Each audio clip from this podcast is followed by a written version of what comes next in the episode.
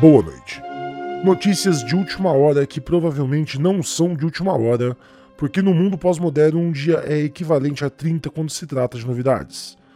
Jair Messias Bolsonaro, popularmente conhecido como presidente do Brasil, anunciou em um discurso com cara de ataque histérico e cheio de ciúmes suas justificativas para a demissão do então ministro da Justiça e Segurança Pública, sexy symbol e queridinho do país, o ex-juiz Sérgio Moro. Com vocês, os highlights. Povo brasileiro que me assiste. Sabia que não seria fácil. Uma coisa é você admirar uma pessoa, a outra é conviver com ela. Hoje vocês conhecerão aquela pessoa que tem um compromisso consigo próprio, com seu ego e não com o Brasil. O que eu tenho ao meu lado e sempre tive foi o povo brasileiro. Hoje essa pessoa vai buscar uma maneira de botar uma cunha entre eu e o povo brasileiro. Não vou dizer que chorei porque estaria mentindo, mas fiquei muito triste. Na minha surpresa, alguns dias depois, eu estava em Parnamirim e recebi um telefonema dele, onde, obviamente, a sua consciência tocou e ele conversou comigo sobre o episódio. Eu dei por encerrado o assunto, me senti, de certa forma, reconfortado eu sempre abri o coração para ele. Eu já duvido se ele sempre abriu o coração para mim.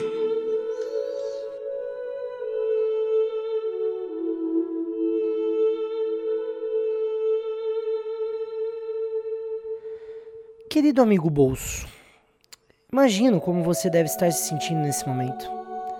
Terminar um relacionamento não é fácil, ainda mais quando seu sentimento é de que foi traído.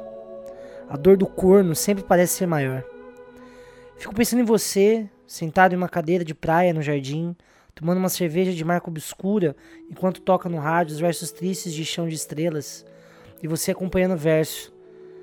Minha vida era um palco iluminado, vivia vestido de dourado, palhaço das perdidas ilusões. Apesar de acreditar que o cérebro do senhor não aporta tamanha sofisticação, né? Que é essa música. Mas tudo bem, eu te entendo. Vendo você meio que se humilhando em rede nacional, mais vulnerável que ovelha sem pelo, é, lembrei de uma história que aconteceu comigo. O ano era o de 2003 e ali conheci Mariana. Bom, primeiro eu preciso contextualizar. Uh, quem era Gabriel? Gabriel era gordinho, Gabriel usava óculos, Gabriel, portanto, portava o combo bullying. Né? Ou seja, independentemente do que eu fizesse, hum, os garotos e garotas, o pessoal né, da escola, uh, se utilizava né, de sua pura maldade eh, e praticava eh, os mais terríveis absurdos com minha pessoa Uh, devo dizer aqui também que não era o único privilegiado a sofrer esse tipo de agressão, né, que variava entre é, xingamentos morais e coisas do tipo. Curiosamente, ainda bem, nunca né, sofri bullying físico, nunca fui agredido fisicamente. Apesar que uma vez me derrubaram da, da, da escada da, da escola, mas isso é uma história para um outro momento. Uh, então eu, eu tinha aquele combo né, de, de bullying.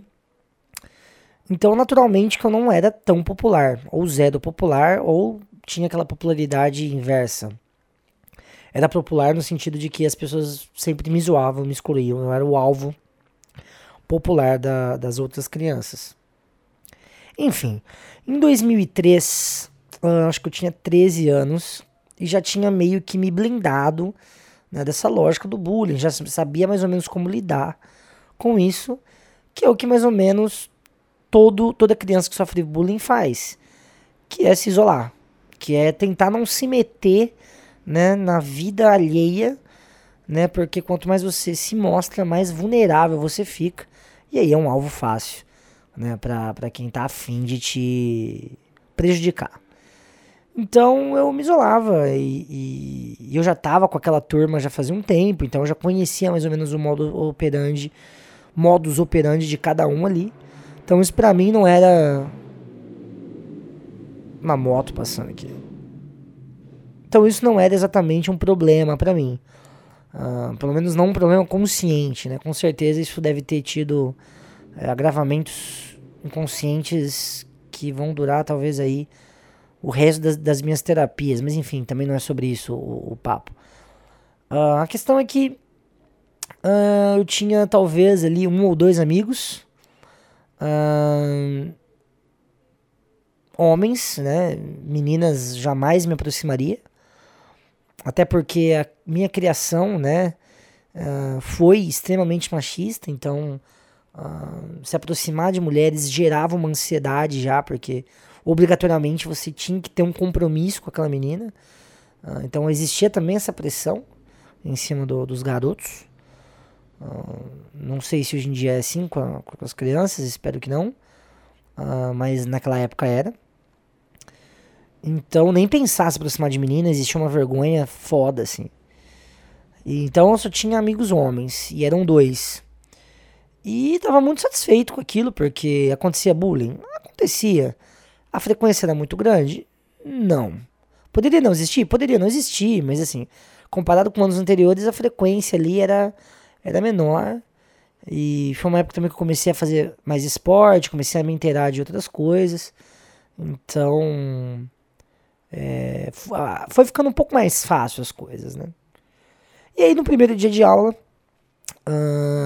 eu cheguei na, na, na, sala e naquela época eu lembro, uh, eu posso estar um pouco equivocado se foi naquele ano exato que aquele disco saiu.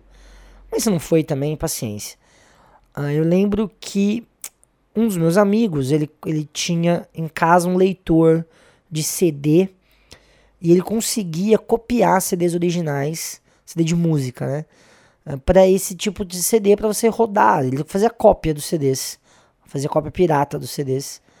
Uh, e aí ele conseguiu fazer uma cópia do disco do Red Hot Chili Peppers, o Californication. E nesse dia, né, no primeiro dia de aula, ele foi me entregar, falou assim, olha aqui, fiz para você e tal, ouve essa banda, essa banda é massa. E esse amigo ele já estava começando ali a tocar guitarra que logo depois virou um excelente guitarrista. É... E era o disco do Red Hot Chili Peppers. E... e eu peguei o disco assim, nossa, cara, que massa, vou escutar assim e tal. E fui sentar no, meu lugar, né? Fui olhar na, na, na sala para ver onde era o meu lugar, porque naquela época tinha mapa de sala, então a coordenação escolhia onde você ia sentar. E esses lugares se modificavam a cada mês ou a cada semestre. Mas eu acho que era cada bimestre, na verdade, né? Cada bimestre havia um novo sorteio, você sentava em lugares diferentes. E eu sentei e tinha essa menina, que eu nunca tinha visto. E que vinha conhecer depois, né? Aí sentei atrás dela.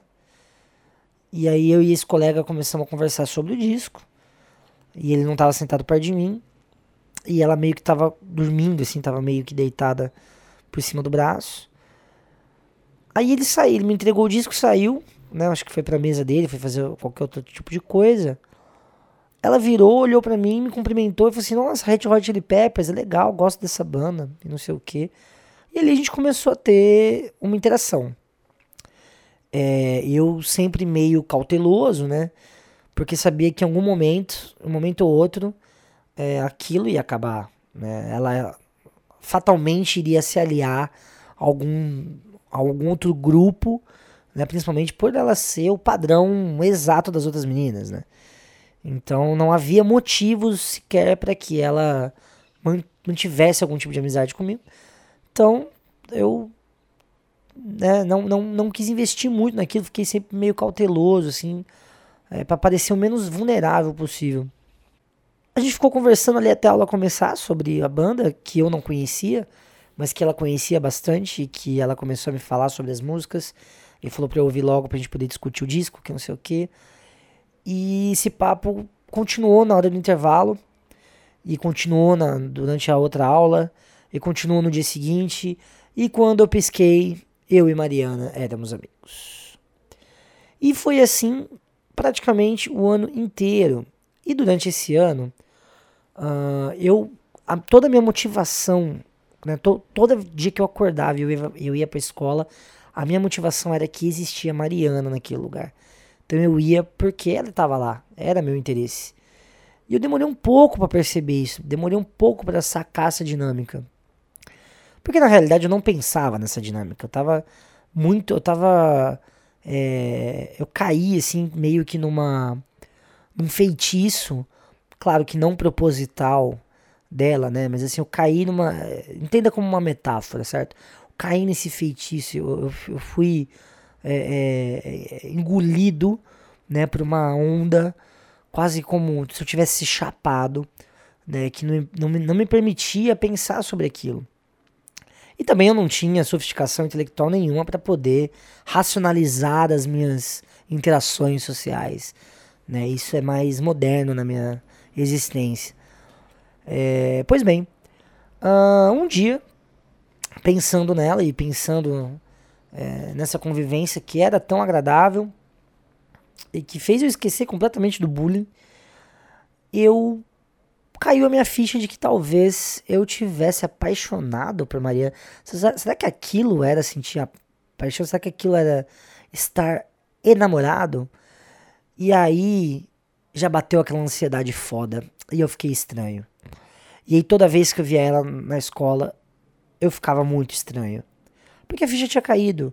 E porque eu não sabia lidar com, aquela, com aquele sentimento que era muito novo e que de uma certa forma me assustava e que de uma certa forma me deixava muito mais vulnerável do que eu era antes. Então, se eu tinha um pacote novo, o pacote novo do bullying tinha sido atualizado na minha cabeça. Então, gordo de óculos, agora apaixonadinho pela, pela garota lá. Então, é, mais um ponto aí para, os, para, para, para, para a galera do bullying. Eu raciocinava assim naquela época. E aí eu comecei a ficar meio que doente, comecei a ficar obsessivo com esses pensamentos, assim. E aí um dia, sem dormir, não, não, não tava conseguindo dormir de tanto que eu tava pensando nisso, eu decidi que eu não poderia é, deixar viver sozinho com isso. Contar para algum amigo nem pensar, porque é, fatalmente uh, isso não ia, não ia ficar como sendo um segredo, isso ia escapar. E o meu medo de, de, de, de ser bulinado era muito maior do que compartilhar isso com um amigo. E eu tive a brilhante ideia de falar com ela. Falei assim, não, eu vou, porra, eu preciso contar pra ela o que tá acontecendo. Mas como eu faço isso? Cara a cara, puta, cara a cara, não, não vou conseguir. Aí eu tive a melhor ideia que um adolescente pode ter quando tá apaixonadinho. Eu falei assim, eu vou mandar um bilhete. E naquela época era comum uh, você trocar bilhetinhos durante as aulas, né? Porque você não podia conversar, mas você podia trocar bilhetinho. Veja, queridos amigos, uh, ah, para você aí que nasceu em 2000, então você já, já tinha celular na tua época. Então você já consegue mandar um WhatsApp. É, eu não. Eu, eu dependia da minha, do meu lápis, da minha caneta e do meu caderno para se comunicar com a pessoa. Então se você estivesse muito longe dela da sala, ficaria impossível você passar esse bilhete. O bilhete teria que passar por outras mãos. Você não queria correr esse risco de alguém abrir teu bilhete e ler, o que acontecia várias vezes. Mas esse dia eu tava ainda era Uh, não, não houve sorteio naquele ano de lugares, um, que foi um milagre. Eu acho que Deus ajuda né, os, os vulneráveis. E eu sentei atrás dela e eu escrevi num papel assim: é, Acho que eu gosto de você. Quer ficar comigo? E passei o bilhete para ela. Uh, mas aí eu preciso contextualizar uma outra coisa. Naquele dia, eu percebi que ela tava um pouco estranha. Ela tava meio triste, ela não tava conversando direito, ela não tava afim de falar. E ela não tava muito sociável, ela tava diferente. Eu nunca tinha visto ela daquele, je daquele jeito. Mas eu decidi arriscar mesmo assim. Vai que aquilo anima o dia dela, né? Pensei eu. ai, ai. É... Nessa hora eu mandei um bilhete para ela, ela tava deitada de novo, como ela sempre fazia, meio que dormindo, assim, com o capuz na cabeça. Ela, cutuquei ela, ela olhou, deu o bilhetinho. Ela abriu o bilhetinho. Ela leu o bilhetinho. Ela voltou a dormir. E eu, meu coração já tava assim, a mil, na boca. Acho que o professor da outra sala conseguiu ouvir meus batimentos cardíacos, assim. Sensação terrível, assim, parecia que eu ia morrer a qualquer momento. E aí passam 5 minutos e eu esperando ela falar alguma coisa, e eu, na minha cabeça, falei assim: bom, ela não vai falar agora, ela vai falar na hora do intervalo. É, Mariana continuou dormindo, passou uns 5 ou 10 minutos, uh, um inspetor uh, da, do corredor ali, era uma época que existia inspetor no corredor, Bateu na porta na sala, chamou ela. E pediu pra ela trazer o material. Ah, eu achei estranho aquilo. Ela pegou o material, levantou e foi embora. Não falou tchau, não olhou para trás, só foi embora. E eu falei assim, nossa, que estranho. O que será que aconteceu? Bom, amanhã eu pergunto pra ela, né? E aí chegou amanhã, Mariana não foi na aula. Chegou depois de amanhã, Mariana não foi na aula. Acabou o ano, Mariana nunca mais voltou para a escola. E eu nunca mais vi Mariana, nunca mais tive notícia, notícias de Mariana e não sei o que aconteceu com Mariana. Desde aquele dia eu não sei, eu nunca mais vi essa pessoa na minha vida e nunca mais tive notícias dela. Aí você tá pensando agora com seus botões, ah, mas você não pensou em procurar ela em Facebook? Ah, lógico que eu pensei, amiguinhos. O problema é que não tinha Facebook. Não existia redes sociais naquela época. Tava começando talvez o Orkut. Mas assim, é, muito fraco, assim, não é igual era hoje, assim. É, eu não tinha um Orkut, pra você ter uma noção. O Orkut, pra vocês terem uma noção, você tinha que ser convidado para fazer parte, né? Não era uma rede, uma rede social aberta. Então você tinha que conhecer alguém que tinha o convite para você poder participar. E olha para mim, né? É, com de quem que eu ia conseguir esse convite. Nunca, jamais. A possibilidade era é, minúscula. E aí é isso, cara. Eu, eu lembrei dessa história, de nunca mais ver essa pessoa e de lembrar, de ter essa sensação de como eu fiquei vulnerável, assim, de como. É, de como ela. De quando caiu a minha ficha, eu fiquei extremamente, extremamente vulnerável. E, embarquei né, nessa grande aventura que foi é, me apaixonar por ela. Foi ruim? Foi ruim. Não acho que tenha sido ruim, não. Foi uma boa experiência, foi a primeira experiência, né? É, eu acho que é normal. Mas o que eu, o que eu, o que eu pego dessa época é, é como eu, eu fiquei vulnerável, né? E de como você ficar vulnerável não é muito legal, né? Eu acho que te traz mais prejuízos do que benefícios. Eu teve uma situação, inclusive, recente, essa semana. Uh, a quarentena te obriga a fazer, a, a, criar situações esquisitas. Eu decidi tirar minha barba. Tirei minha barba e óbvio que eu me senti vulnerável. Né? Parece que tudo mudou. É, parece que as minhas expressões mudaram. O jeito que meus familiares me olham mudaram. Às vezes um tom de piada que você vai fazer não faz mais o menor sentido porque você não tem a barba. É, isso faz diferença.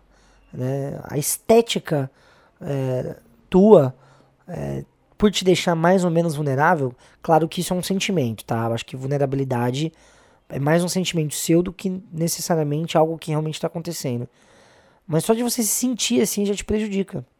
E eu senti que eu tirar a barba, uh, fiquei vulnerável. As piadas mudaram, as pontuações mudaram, o jeito que as pessoas olham mudaram.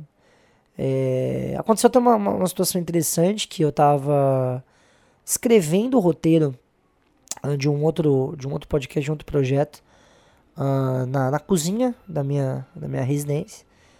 E curiosamente todas as portas estavam abertas, porque tava, aqui em Ribeirão faz muito calor. E, e é bom para ventilar. E era umas quatro e meia da manhã, umas cinco e meia da manhã, eu sinto um vulto assim do meu lado. E no que que eu olho? Era um rato. Mas assim, um rato clássico. Não esses ratos que a gente está acostumado. É o rato. É, ele parecia muito o Mickey da Deep Web. Sabe o Mickey da Deep Web? Pesquisa aí, Mickey da Deep Web. É aquele Mickey antigo, né? Não esse Mickey bonitinho. Que fala fino. É, desculpa essa imitação, né? Ele tinha. Ele, ele tinha. É, ele era bicudo, assim, tinha um, um focinho mais pra frente. Tinha uma orelha maior, cinza, assim. É, rabo não tão grande. E ele tava na porra do meio da minha cozinha. Eu olhei para ele desacreditado. E o desgraçado desse animal tava olhando para mim, também desacreditado. E nós dois trocamos olhares. E ficamos se olhando ali durante alguns segundos. Talvez uns 5, 6 segundos. E os dois congelados. Né, congelados. Eu não acreditando na, na visão que eu estava tendo de ter um rato enorme no meio da minha cozinha e de ele estar tá de boa com isso. E, e tá me olhando e tá com uma expressão na cara de, de, de uma mistura de desgosto com surpresa e, e, e, tipo assim, caralho, eu, que merda eu tô fazendo? E a minha cara de puta que pariu tem um rato no meio da minha cozinha. E a gente ficou se encarando e ali se estabeleceu um laço cósmico, tipo kármico, de vulnerabilidades. Nós dois estávamos vulneráveis. Eu, porque eu estava encarando o animal sem a minha barba, que naturalmente é o meu escudo social para questões de afeto, de maneira geral. E eu estava encarando um animal potencialmente perigoso, porque você nunca sabe como um rato de esgoto vai se manifestar. Ele pode te atacar, como ele pode fugir. Né? Nunca se sabe. E sem contar que o rato é muito mais veloz do que qualquer movimentação que eu, que eu faria. E o rato também vulnerável porque ele estava me olhando e eu estava no meio da cozinha, eu estava atrapalhando o caminho dele. E e aí a gente se encarou e houve uma trégua ali durante esses segundos. Eu falei assim, eu preciso de ajuda. Eu não posso combater esse rato sozinho. Nisso eu levanto da cadeira, arrumo um puto escândalo, acordo, né, meu pai para tentar me ajudar. E evidentemente que essa foi a brecha que o rato escolheu para se mandar. Uh, nesse momento, o rato percebeu que ali existia uma, vulnerabilidade. E ele quis é, se tomar desse poder. E ele se tomou desse poder. Uh, no dia seguinte, ele entrou de novo. Não vimos, mas vimos é, resquícios dele pela, pela cozinha. Resolvemos tomar uma, uma decisão que foi a de sabiamente colocar veneno e tampar a, a entradinha ali da porta para onde ele estava passando. Colocamos um tijolo ali no vão da porta. E o desgraçado do rato ele conseguiu derrubar o tijolo da porta. Ou seja, ele tá cagando, né, é, para minha existência e para minha é, para minha preocupação com a existência dele. E eu, eu, tenho uma tese de que isso só tá acontecendo porque eu tô sem barba. Eu tenho certeza que se eu tivesse com barba, uh, daria um urro feito um, um, um, um, gorila no meio da, da floresta. Nem sei se o gorila mora em floresta. E desculpa pela imagem mental aí, eu sei que foi cafonérrimo, mas é só por uma questão de imagem mental mesmo, assim, só para ilustrar o que eu quero dizer. E com certeza ele não voltaria mais, tamanho medo que ele sentiu. Porém, né, eu era um ser humano sem barba. E com certeza esse respeito uh, que eu tinha, né, ele foi por água abaixo porque eu estava vulnerável. E eu deixei esse animal uh, tomar conta do meu espaço. Venci o rato? Não sei. No momento, uh, essa, essa questão está em suspensão, mas a minha barba está crescendo. Então eu espero que, uh, menos vulnerável, eu fico mais forte e ganhe essa batalha.